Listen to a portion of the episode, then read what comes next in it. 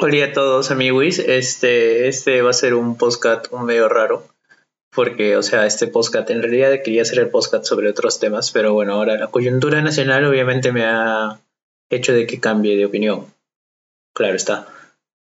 Y bueno, vamos a hablar ahora más que nada de, de todo este panorama de crisis política, ¿no? O sea, voy a explicar un poco qué ha pasado, para el que no sepa, bueno, es peruano, que qué ha sucedido, cómo se está solucionando la crisis y cuáles serían los posibles escenarios, ¿no? Para los que no lo sepan, mi nombre es Martín Araníbar, eh, vivo en España hace tres años y siempre me ha interesado la política, he sido activista durante mucho tiempo, yo ya soy alguien de base 3, entonces ya tengo un poco de tiempo en esto, he estado en política universitaria desde mi época de estudiante en la católica, estudié Derecho en la católica y bueno, eso es un mini resumen, ¿no? De quién soy. Y nada, Vamos a empezar ahorita. Este es un podcast súper improvisado, de hecho. Este simplemente lo estoy lanzando así nomás. Esto es para probar. Y vamos por el inicio, ¿no? O sea, ¿qué empezó? ¿Qué, empezó la crisis política, ¿no? Para empezar, esta no es una crisis que literalmente haya empezado hace una semana, más o menos, sino que ya viene de bastante tiempo. De hecho, esta crisis, o sea, todo este periodo de inestabilidad política en Perú empieza en 2016, con la que posiblemente es hasta ahora la elección más polarizada de la historia de la República que fue la elección entre PPK, Pedro Pablo Kuczynski, y Keiko Sofía Fujimori Gucci.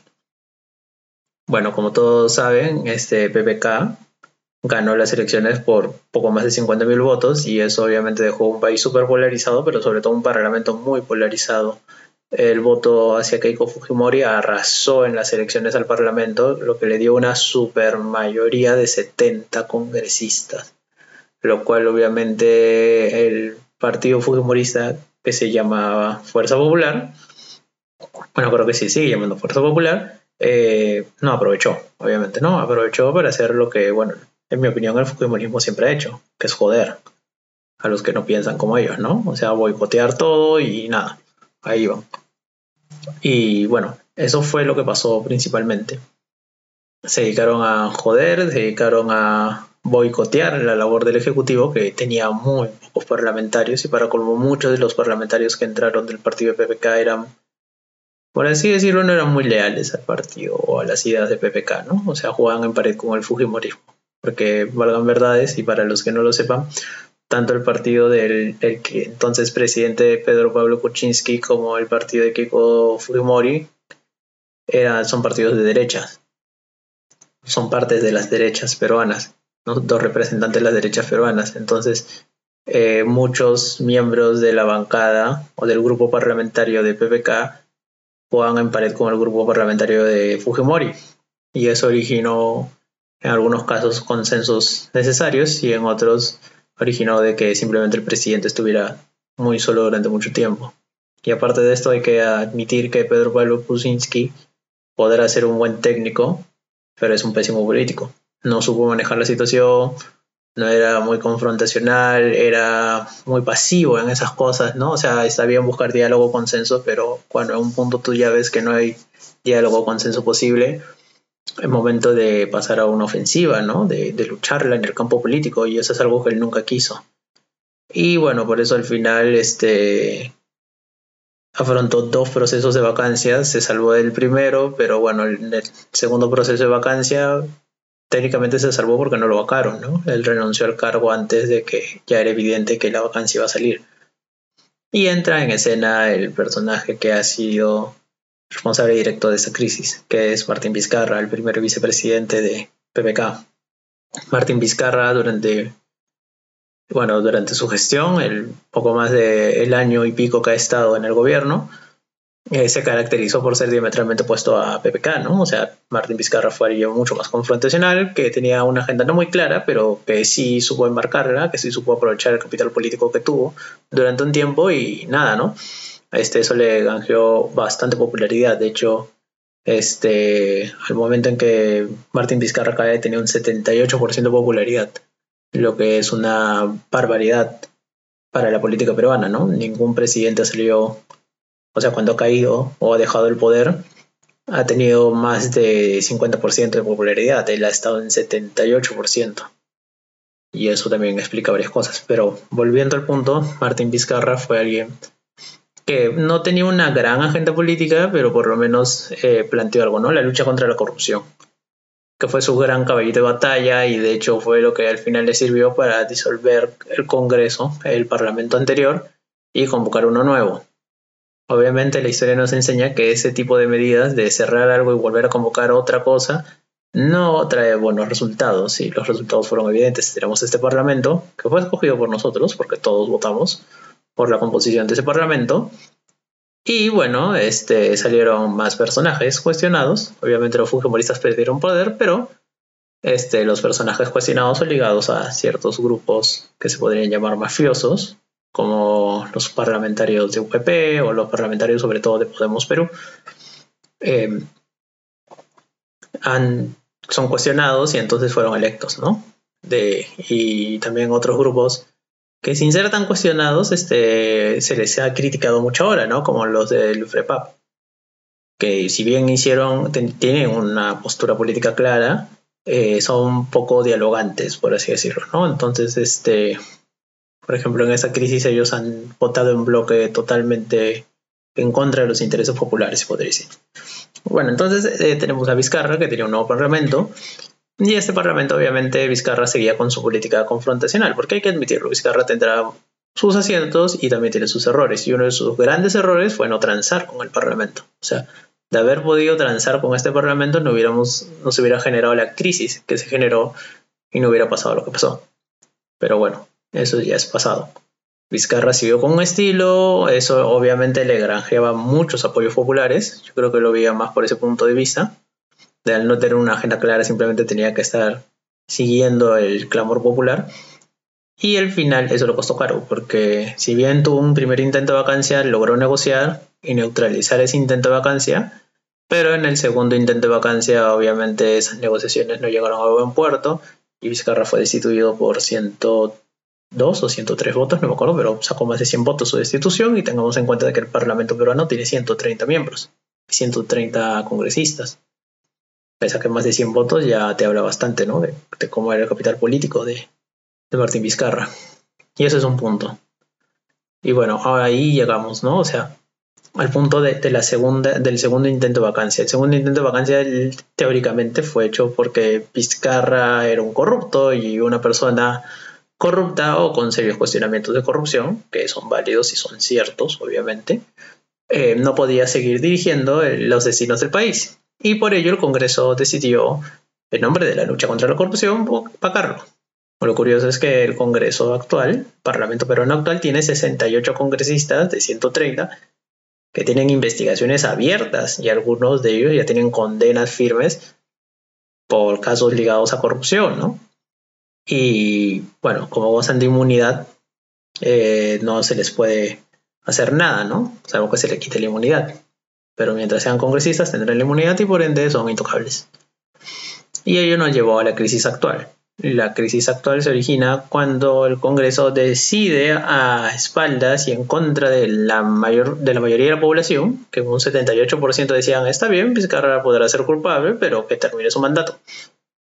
Para esto, las elecciones ya estaban programadas y convocadas para eh, abril de 2021 y el cambio de mando se produciría el 28 de julio de 2021, por lo que significa que literalmente a Vizcarra le quedaban 7 8 meses en el cargo.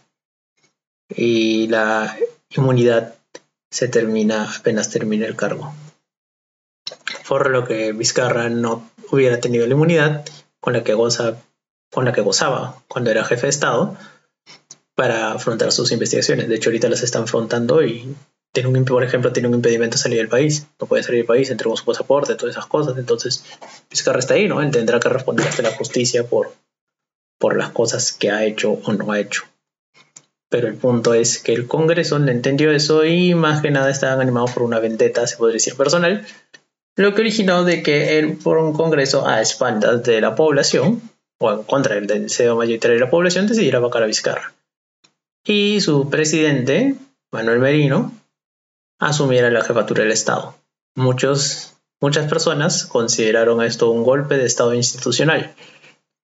Y algunos de ustedes se preguntarán, pero ¿por qué golpe de Estado? Si, si la Constitución permite ese tipo de vacancias. Sí, es verdad, lo permite. Pero hay que tener en cuenta que luego del primer proceso de vacancia, está, el gobierno presentó, el, entonces gobierno presentó un recurso ante el Tribunal Constitucional en el que cuestionaba los alcances de la vacancia presidencial, ¿no? Entonces solicitaba que el Tribunal Constitucional delimite esa potestad del, Congreso, ¿no? Porque prácticamente como es se hace actualmente una interpretación abierta, cualquier cosa se puede calificar como incapacidad moral permanente. Y justamente el Ejecutivo lo que solicitaba el tribunal es, es decirle, oye, define qué es eso, para que nadie pueda abusar en la próxima.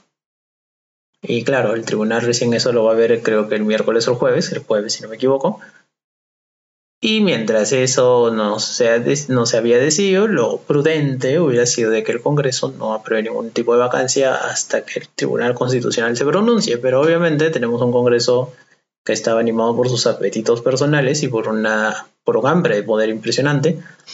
Y le importó tres pepinos y lo votaron.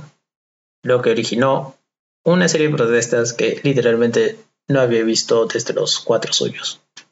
Es más, de hecho, las protestas de la semana pasada, las protestas que empezaron desde la calle de Vizcarra, que ya tienen literalmente una semana, porque siguen habiendo protestas al día de hoy, nunca las había visto, o sea, era algo mucho más grande que los cuatro suyos. Los cuatro suyos fue algo mucho más ordenado, no ordenado, pero mucho más planificado, eh, que tuvo mucho base de organizaciones sociales, perdón, organizaciones sociales, y que fue alucinante.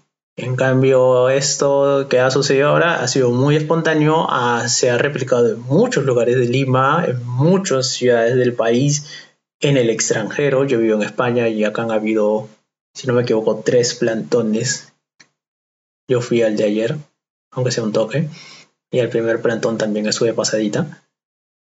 Y, o sea, es alucinante el nivel de organización, ¿no? Esto va también bastante en ayuda a las redes sociales, que hace 20 años no existían. Era más difícil convocar algo hace 20 años. Ahora es mucho más fácil. Pero el nivel de participación también, o sea, prácticamente todo el país ha salido a marchar o a hacer algo, ¿no? Eh, bocinas, cacerolazo, expresar su indignación en redes. Muy poca gente ha sido indiferente a esto, pero muy, muy poca gente. Yo tengo muchos amigos que jamás le interesó la política, que jamás han salido a marchar y ahora me decían, hey, mira, estoy marchando, o, esto me parece mal, ¿no? ¿Qué puedo hacer? Y yo, bueno, eh, puedes hacer A, B, C, ¿no? O sea, te diría, ve a marchar, pero no creo que la hagas. Puedes hacer un cacerolazo en tu casa a las 8 de la noche y lo hacían y lo grababan y se lo ponían en sus redes sociales y uno dice, wow, o sea, esto ha sido algo que ha tocado bastante la médula de la sociedad civil peruana. Y bueno, llegamos a esto, ¿no? Y mucha gente consideraba, consideraba al gobierno del de Manuel Merino como un gobierno de facto, como un gobierno dictatorial.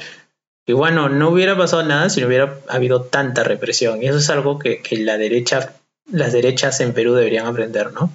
Ya está bien, puedes tomar el poder de una forma cuestionable, pero nunca puedes reprimir tanto al pueblo. La represión, los niveles de represión que los niveles de represión que se dieron ahora han sido impresionantes. O sea, no los había visto ni siquiera, o sea, son solamente comparables a los niveles de represión de la etapa final de la dictadura de Fujimori. Y eso ya es decir bastante. Eh, yo he ido un millón de, a un montón de marchas y en esas marchas yo, o sea, me he ganado un palo de la policía, con la policía montada, caballos, corrido de caballos, he corrido de pinochitos, pero nunca he corrido de balas. O sea, a nosotros, nunca, por lo menos cuando yo iba a marchar, nunca me han disparado, ¿no? O sea, claro, disparaban gases lacrimógenos, sí, nos han inundado de gases. Tanto así de que en un punto ya te acostumbras más o menos al gas, pero nunca nos habían disparado. Eso es algo que, que yo me quedé en shock cuando vi esas cosas, ¿no? Que a los pobres chicos, que es gente que muy probablemente primera vez en su vida salía a marchar, les disparaban perdigones. O sea, uno de los fallecidos tiene 11 impactos de arma de fuego entre el rostro y el tórax. Eso significa que le han disparado a quemarropa y a muy corta distancia, lo cual te habla del nivel de represión policial que hubo. Y eso es lo que desencadenó la gran... O sea, eso fue el factor determinante para que las últimas marchas sean literalmente multitudinarias. Han sido marchas inmensas. Mar de gente que nunca, tengo muchos amigos, nunca habían salido a marchar en su vida y todo el mundo se iba al centro sabiendo lo peligroso que era. Porque ya habían, o sea, desde las marchas del jueves, el jueves fue la primera gran marcha nacional, eh, ya había habido una fuerte represión. El viernes fue igual, el sábado fue la jornada de luto, fue donde falleció Brian e Inti, y la gente igual ha salido, ¿no? El domingo salieron a marchar de nuevo, hoy día la gente ha vuelto a tomar las plazas. Y, o sea, ya bueno, ¿no? Ahora ya tenemos, la situación está un poco más controlada, pero igual la dictadura eh, lo único que supo hacer es reprimir brutalmente a los manifestantes y eso es lo que desencadenó toda la crisis, ¿no? Y ahora la renuncia de Merino no ha calmado las aguas, o sea, el tirano renunció el sábado, ayer estuvimos sin cabeza de ningún poder del Estado porque también el la mesa directiva del Parlamento renunció, hoy día recién se han puesto de acuerdo, después de mucha presión popular, y han elegido a Sagasti, que es un parlamentario sin cuestionamientos, uno de los pocos parlamentarios sin cuestionamientos, como nuevo presidente del Parlamento y por ende asumirá la presidencia de la República mañana, a las 4 de la tarde, hora local. Y eso, obviamente, algunos dirían, bueno, con esto se acaba la crisis. No, porque, por ejemplo, Sagasti salió a la calle, fuera del Parlamento, eh, donde había manifestantes, y un grupo, obviamente, lo saludó y otro grupo le gritaba corrupto. Y eso te muestra que, que la gente, o sea, si bien esto es un primer paso, para lograr cierta normalidad, no es que las cosas vuelvan a ser como antes. Yo considero personalmente que, que, el pueblo, ¿no? que la sociedad civil peruana haya despertado y ahora se está cuestionando mucho el modelo que tenemos. Y no es nada descabellado pensar que terminaremos como Chile, con un proceso constituyente y con una nueva constitución. Pero es que eso es importante y acá quiero resaltar algo nada se va a solucionar si, por ejemplo, el, Parlamento en el poco tiempo que le queda dicen, bueno muchachos, eh, vamos a hacer una papeleta más para pedirle a la gente si quieren una nueva constituyente, ¿no? Que se convoque una asamblea constituyente, sí o no. No, es que eso no va a solucionar nada. Posiblemente la gente diga sí y después se escoja a los constituyentes y quiénes van a ser los candidatos, van a ser los mismos políticos de siempre que hay ahora, ¿no? Entonces ni siquiera se va a empezar a un diálogo nacional o nada. Y ese es un error. O sea, la gente tiene que seguir presionando, sí, pero tiene que haber un gran diálogo nacional en el que diversos actores de la sociedad civil se empiezan a cuestionar qué, modelo de Estado queremos. Porque claro, la constitución del 93 nos impone un modelo, se podría decir, neoliberal, aunque no me gusta mucho la palabra, pero es una manera fácil de explicarlo. Pero una economía en la que, en teoría, eh, el Estado tiene, eh, promociona una economía social de mercado que permitiría cierta actuación del Estado y una cierta regulación de la actividad económica, pero en la práctica tenemos literalmente una economía de mercado. Un rol subsidiario del Estado, muy pocas actividades económicas reguladas, cero, casi nada de empresas estatales, o sea, simplemente hay las que, las que no fueron privatizadas, literalmente. Y eso a la gente ahora ya no le gusta, ¿no? O sea, la crisis del coronavirus ha demostrado las limitaciones del Estado actual, ¿no? Del sistema de salud, de educación, porque, o sea, gente, o sea, ustedes tienen que ser conscientes, ¿no? Cómo, cómo se ha afrontado la crisis del coronavirus y, claro, lo que nos decían, ¿no? Que el Perú era una potencia emergente, era como que no. Era un mito, como muchos otros mitos que tenemos, pero era un gran mito. Y justamente yo creo que eso es uno de los factores, junto con la crisis política, que, desencadena que ahora la gente se cuestione eso, ¿no? Y que gente que nunca en la vida se planteó algo sobre política o sobre constitución, ahora te estén diciendo, oigan, necesitamos una nueva constitución. Pero gente, la nueva, una nueva constitución no te soluciona nada. Hay una caricatura que me encanta, que es de un artista chileno, que y aparte le hizo hace tiempo, ¿no? que se llama Juanelo. Y hay una que dice Las aventuras del Capitán Constitución. Búsquenla en Google. Es muy chistosa, ¿no? Y, o sea, eso refleja, ¿no? O sea, el capitán Constitución lo solucionaba todo poniéndolo en la Constitución. Entonces había un problema y él decía, señora, dígame cuál es su problema, tal. Redactaba, lo ponía en un papel y decía, ¿no? Y todo el mundo se quedaba mirando y le decía, ¿y usted qué está haciendo? Nada. Lo he puesto en la Constitución y esperamos a que se cumpla. Eventualmente. Algún día, ¿no? Y ese era el gran poder del capitán constitución. Entonces eso obviamente no va a solucionar nada. Tú puedes tener una constitución ultra progresista o súper liberal o la constitución más detallada del mundo. Y eso que te sirve, ¿no? O sea, no te sirve para nada. Si lo dejas simplemente ahí en papel, es papel. No va a cambiar nada. Tienes que tener un cambio. O sea, la constitución es un primer paso porque te va a definir, número uno, el modelo de Estado que quieres. Y dentro del modelo de Estado está cómo se distribuye el poder, cuáles son las competencias, poderes y limitaciones que tienen los poderes del Estado, el poder ejecutivo, el poder legislativo, el poder judicial, eh, cómo se distribuye el poder, ¿no? los distintos niveles de, poderes que hay, el, el gobierno central, el gobierno regional, el gobierno local, eh, cuáles son las competencias de cada uno, qué pueden hacer, qué no pueden hacer, que eso es algo muy importante, los derechos que se consideran fundamentales, que se pueden ampliar pero no reducir, y también lo que se considera esencial, que es el modelo económico. Eso es algo súper importante. Mucha gente se cuestiona ahora porque en Perú la gente cuando se enfermaba de coronavirus tenía que rogar por una cama UCI cuando la encontraba, tenías que ir con tu balón de oxígeno. O sea, yo vivo acá en España ya hace un tiempo y sí, la crisis del coronavirus acá también afectó bastante, pero nadie en España y absolutamente nadie tuvo que comprar un balón de oxígeno.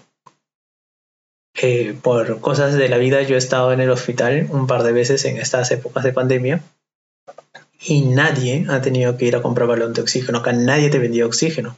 ¿Por qué? Porque el sistema de salud, que tiene sus deficiencias un montón y limitaciones bastantes, pero el sistema de salud acá te da oxígeno, acá te da cama UCI. O sea, tenías atención. ¿Y eso por qué? Es por el modelo de Estado que tienen acá en España, que es principalmente el modelo de Estado que tienen muchas democracias europeas.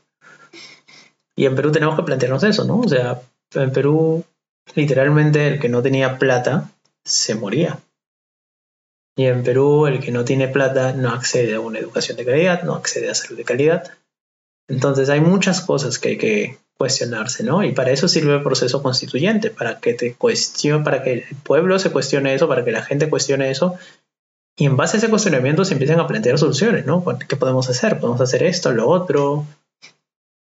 Tener, por ejemplo, un rol más activo del Estado, permitir empresas estatales o hacer que la política tributaria en Perú sea distinta, ¿no? Que la gente pague más impuestos, menos impuestos, que haya impuestos progresivos, que haya una tarifa plana eh, de pago de impuestos que todo el mundo debería pagar, de impuestos directos hablo, o sea, de que uno haga su declaración de impuesto a la renta y pague, ¿no? El nivel de formalidad, los derechos laborales, que es algo que en el Perú es algo siempre me ha sorprendido, está súper atomizado. O sea, cada, prácticamente cada actividad económica tiene su régimen laboral especial. Em, ¿Qué otra cosa? El, también eh, los derechos de los pueblos indígenas, eh, derechos sociales, económicos, culturales, libertades civiles y políticas, eh, y todo eso, ¿no? O sea, eso es algo súper importante. La. La gente ya se está cuestionando eso. Pero obviamente dice, me parece mal, deberíamos cambiarlo. Primer paso, ¿no? Segundo paso es cómo lo vamos a cambiar. Y el tercer paso ya es plantear soluciones, ¿no? Bueno, ya. Nos quejamos, digamos, del deficiente sistema de salud, ¿no? Bueno, entonces la solución es tener un servicio de salud público y de calidad. Bacán. ¿Cómo vamos a hacer eso? Bueno, esto lo hacemos en base a financiación, ¿no? Tenemos que destinar, imaginemos, ¿no? Estoy dando puros ejemplos, el 5% del PBI a salud. Ok. Y bueno, si le damos el 5% del PBI a salud, que es un montón de plata del presupuesto nacional, ¿a quién le quitamos dinero? ¿O cómo hacemos para recaudar más? Esas son tipo preguntas y respuestas que uno se tiene que responder, obviamente, para que tenga sentido, ¿no? Esto del cambio de la constitución. Yo soy un fan enamorado, o sea, yo soy un fiel creyente de que la constitución debe cambiarse y las personas que me conocen saben de que yo hace tiempo, hace años, o sea, por, por lo menos yo se lo planteo a todos mis amigos desde hace seis años, desde 2014, que planteo el tema de que el modelo de Estado como tal debe cambiar radicalmente y eso implicaría fundar la Segunda República Peruana porque el modelo de Estado que hemos tenido en Perú a lo largo de estos casi 200 años ha sido casi el mismo, con más o menos modificaciones, pero ha sido casi lo mismo. Si tú sabes un poco de historia del Perú, sabes de que hay dos momentos cumbre en la historia, ¿no? Uno pasó en el siglo XIX y otro es en el siglo XX, que marcan un antes y un después, porque son cambios radicales, o sea, son eventos que producen cambios totalmente radicales en la historia. El evento cumbre del siglo XIX obviamente es la guerra con Chile, la guerra del Pacífico La historia del Perú se puede dividir antes de la guerra con Chile, después de la guerra con Chile. Justamente la guerra con Chile tiene como consecuencias que se creó todo un modelo que estuvo hasta la llegada de Velasco Alvarado, ¿no? El, gran momento cumbre del siglo XX en el Perú es antes de Velasco, después de Velasco, ¿no? El modelo que se implanta eh, después de la guerra con Chile, porque recuerda, después de la guerra con Chile viene la República Aristocrática y ellos mantienen una estructura de poder y una jerarquía social que se mantiene con más menos cambios hasta que llega Velasco y lo cambia todo radicalmente, ¿no? Y bueno, el modelo que salió después de eso ha sido un modelo que ha estado más o menos vigente hasta el día de hoy. Que si bien hubo cambios significativos, este no significó un cambio radical. Al fin de cuentas, ¿no? Radical entendido como un cambio, como un borrón y cuenta nueva, por así decirlo, ¿no? Entonces, por eso yo soy más bien fan de que tenemos que hacer un borrón y cuenta nueva y tener una segunda república, una segunda república en la que obviamente haya más peso del Estado, eh, tengamos realmente una economía social de mercado, no le tengamos miedo a las empresas privadas, porque el hecho de que tener empresa privada no significa que no haya actividad privada, que no se respete la propiedad privada. Nada que ver, amigos, infórmense. Las economías más avanzadas de Europa son economías sociales de mercado y tienen un montón de empresas públicas. Para empezar, la economía más grande de Europa, Alemania, es una economía muy controlada, donde se pagan impuestos muy altos y donde las empresas o sea, dentro de los conglomerados alemanes, parte de las empresas más grandes de Alemania son empresas públicas. Eh, el D-Bahn, el Deutsche, el Deutsche Bahn, que son los trenes alemanes, es la empresa ferroviaria más grande de Europa, pública. El Deutsche Post, no solamente son los correos, este, los correos postales de Alemania, ¿no? El servicio público de correo, el equivalente a ser post alemán, sino que también es un banco. Y hasta hace unos, bueno, hace ya bastantes años, hace más de 10 años, DHL, que todo el mundo le suena, eran servicios postales alemanes y el Estado alemán tenía una participación en eso. claro, lo vendieron, ¿no? Y ganaron miles de millones de dólares con esa venta, obviamente. Pero como pueden ver, les he dado tres ejemplos puntuales de cómo una economía muy avanzada como la alemana y muy desarrollada, la economía más grande de toda Europa, la cuarta economía mundial si no me equivoco, tiene empresas estatales y funciona muy bien y nadie se les ocurre decir que los alemanes son comunistas o socialistas o chavistas, ¿no? Porque hay que hacer ese ejemplo, ¿no? Obviamente de, de una empresa estatal bien gestionada a una empresa estatal pésimamente gestionada. Y, sí sé que a lo largo de la historia de la República las empresas estatales han sido una lágrima en gestión y lo único que, originan, que originaron ha sido gasto. Tampoco desconozco la historia económica del Perú, pero hay que atreverse a cambios. Y esas empresas, porque tengan en cuenta, una empresa pública lo que hace es, obviamente, buscar beneficios, profits, ganancias, pero en vez de dividirlo entre accionistas, como el accionista es el Estado, lo que hace es, bueno, revierte eh, ganancias en la misma empresa o en vez de dividir eh, dividendos, lo que hace es financiar otras actividades del Estado. O sea, la ganancia de una empresa estatal financia otras cosas. Eso es lo que pasa en muchos países europeos. Se financian muchos sistemas eh, o programas sociales o impuestos vía ganancias de empresas estatales y también con impuestos eh, directos o indirectos. Pero es una manera más que la caja fiscal tiene para recaudar. Y por eso no hay, no hay que tenerle miedo, chicos, a, una empresa estatal. Es uno, ¿no? La otra es este, lo que se conoce en derecho como servicio público, ¿no? Que una actividad económica sea considerada un servicio público y que esté fuertemente regulada. ¿no? Este, por ejemplo, los, el transporte público en Perú, bueno, ya después de mucho tiempo se ha considerado servicio público, pero antes no, era la ley de la selva.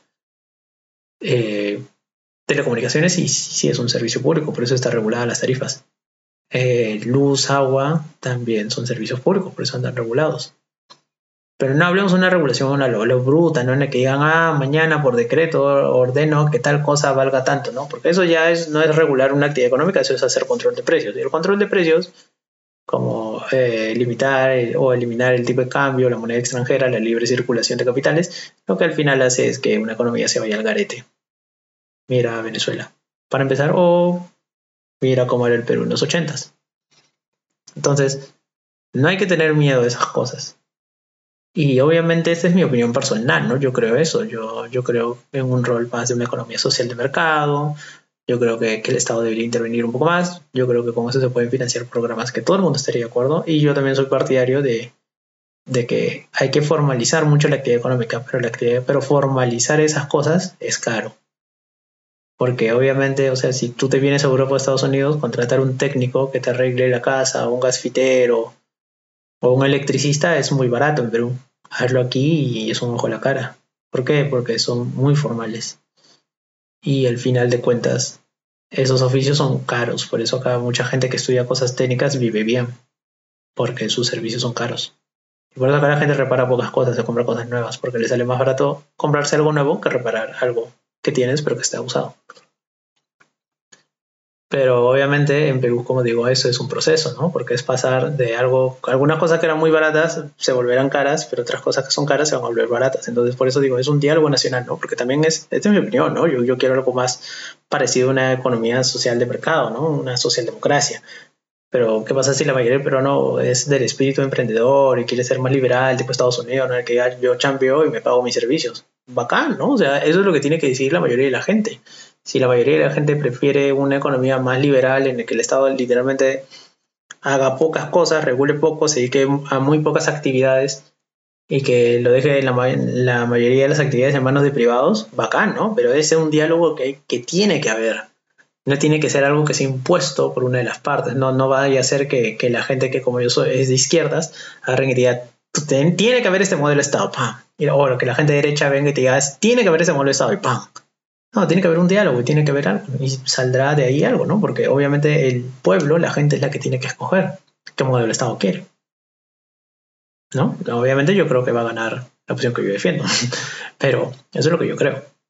Pero nunca lo sabremos hasta que no tengamos un proceso constituyente y en base a ese proceso constituyente salga una nueva asamblea constituyente. Y bueno, eso es lo que yo creo. Y si has llegado hasta aquí, te agradezco mucho que me hayas escuchado. Espero que se escuche bien. Vamos a editarlo a ver cómo queda. Y prometo volver. ¿Sí ve? Así que nada, muchas gracias. Eh, vuelvo a repetir, mi nombre es Martín Araníbar y este ha sido mi podcast. Nada, muchas gracias por estar acá. Hasta luego.